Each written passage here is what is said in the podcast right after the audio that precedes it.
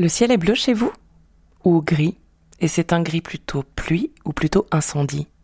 Parce que, vous avez entendu, j'imagine, les feux californiens sont devenus si intenses que leur fumée a atteint l'Europe.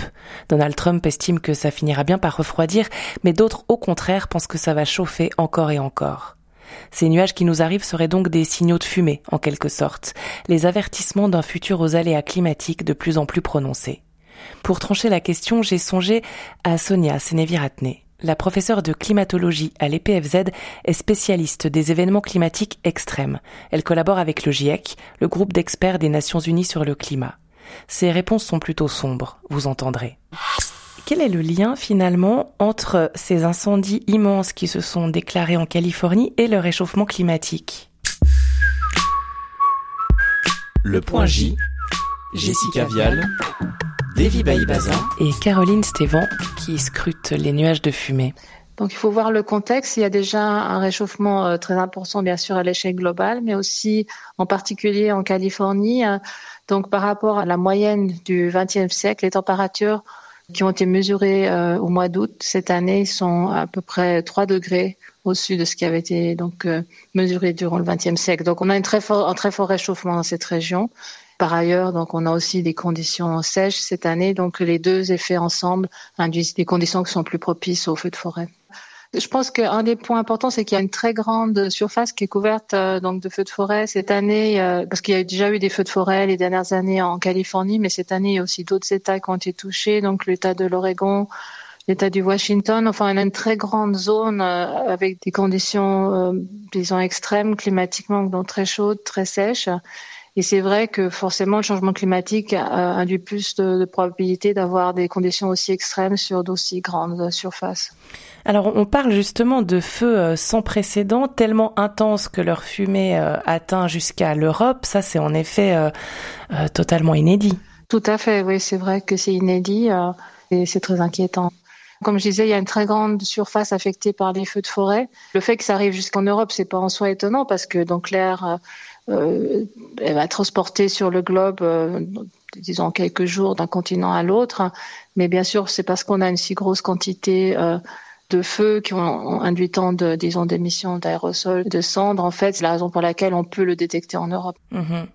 Alors, une étude britannique récente pointe le fait que l'Europe du Sud pourrait être elle aussi de plus en plus concernée. Donc on pense évidemment à la Grèce, au Portugal, à l'Espagne, au sud de la France.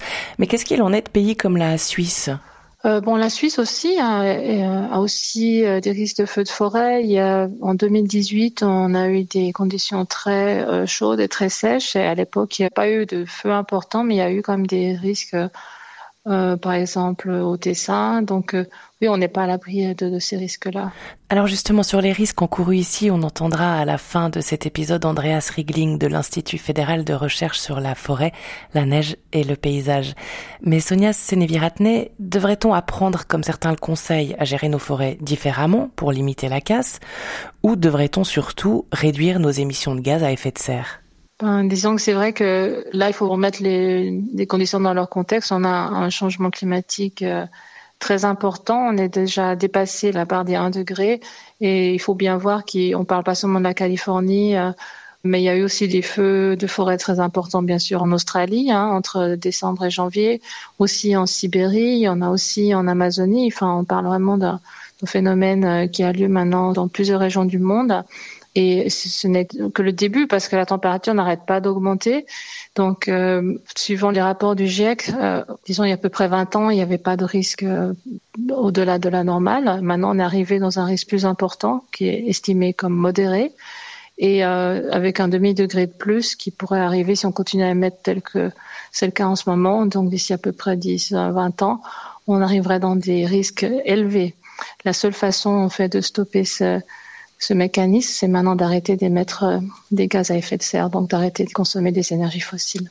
La gestion des forêts, euh, quand on voit l'échelle en fait de, ces feux de forêt, on peut bien imaginer que c'est pas possible de mettre les moyens en place en fait pour éviter ces feux de forêt à si large échelle. Et puis, il faut aussi réfléchir à ont autant que demande la croissance des arbres. Enfin, pour avoir une, forêt de cette taille, ça demande des décennies. Hein.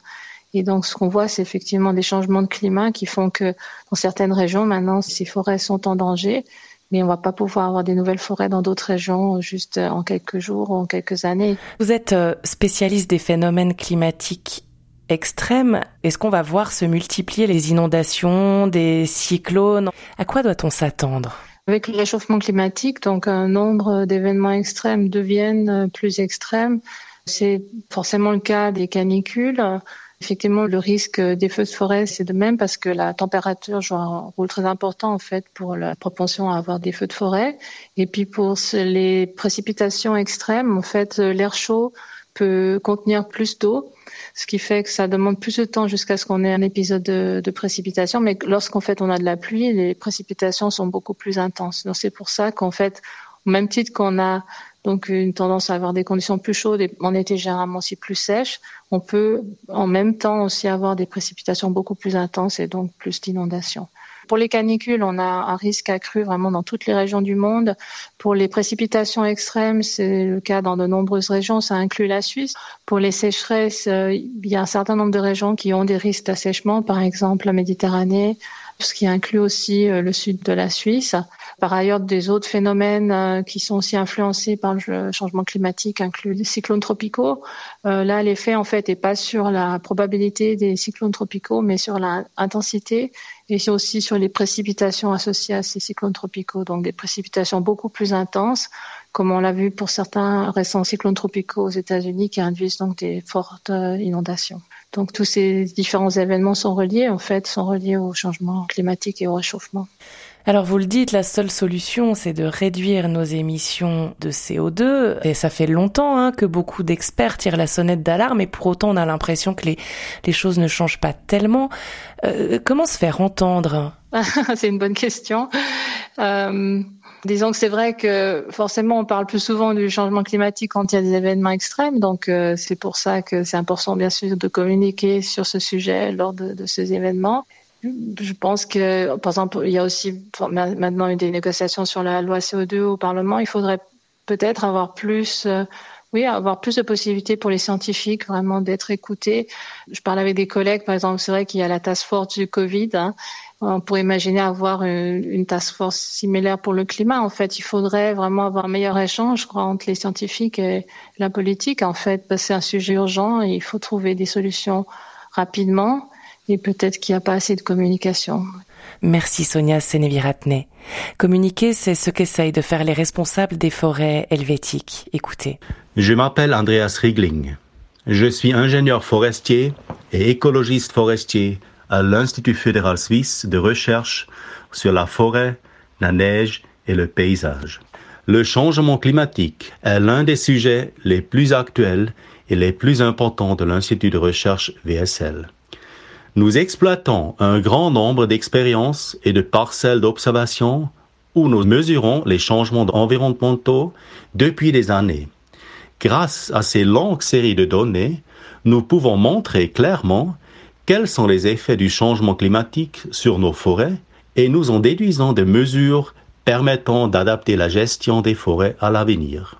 Nous pouvons voir, par exemple, que dans les basses altitudes du plateau central, nous subissons de plus en plus de dommages dus aux tempêtes, à la sécheresse et aux parasites tels que le scolite.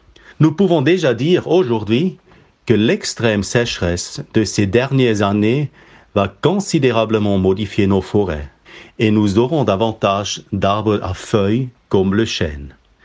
La mesure la plus importante consistera à augmenter la diversité des espèces d'arbres afin de répartir le risque de sécheresse et de parasites.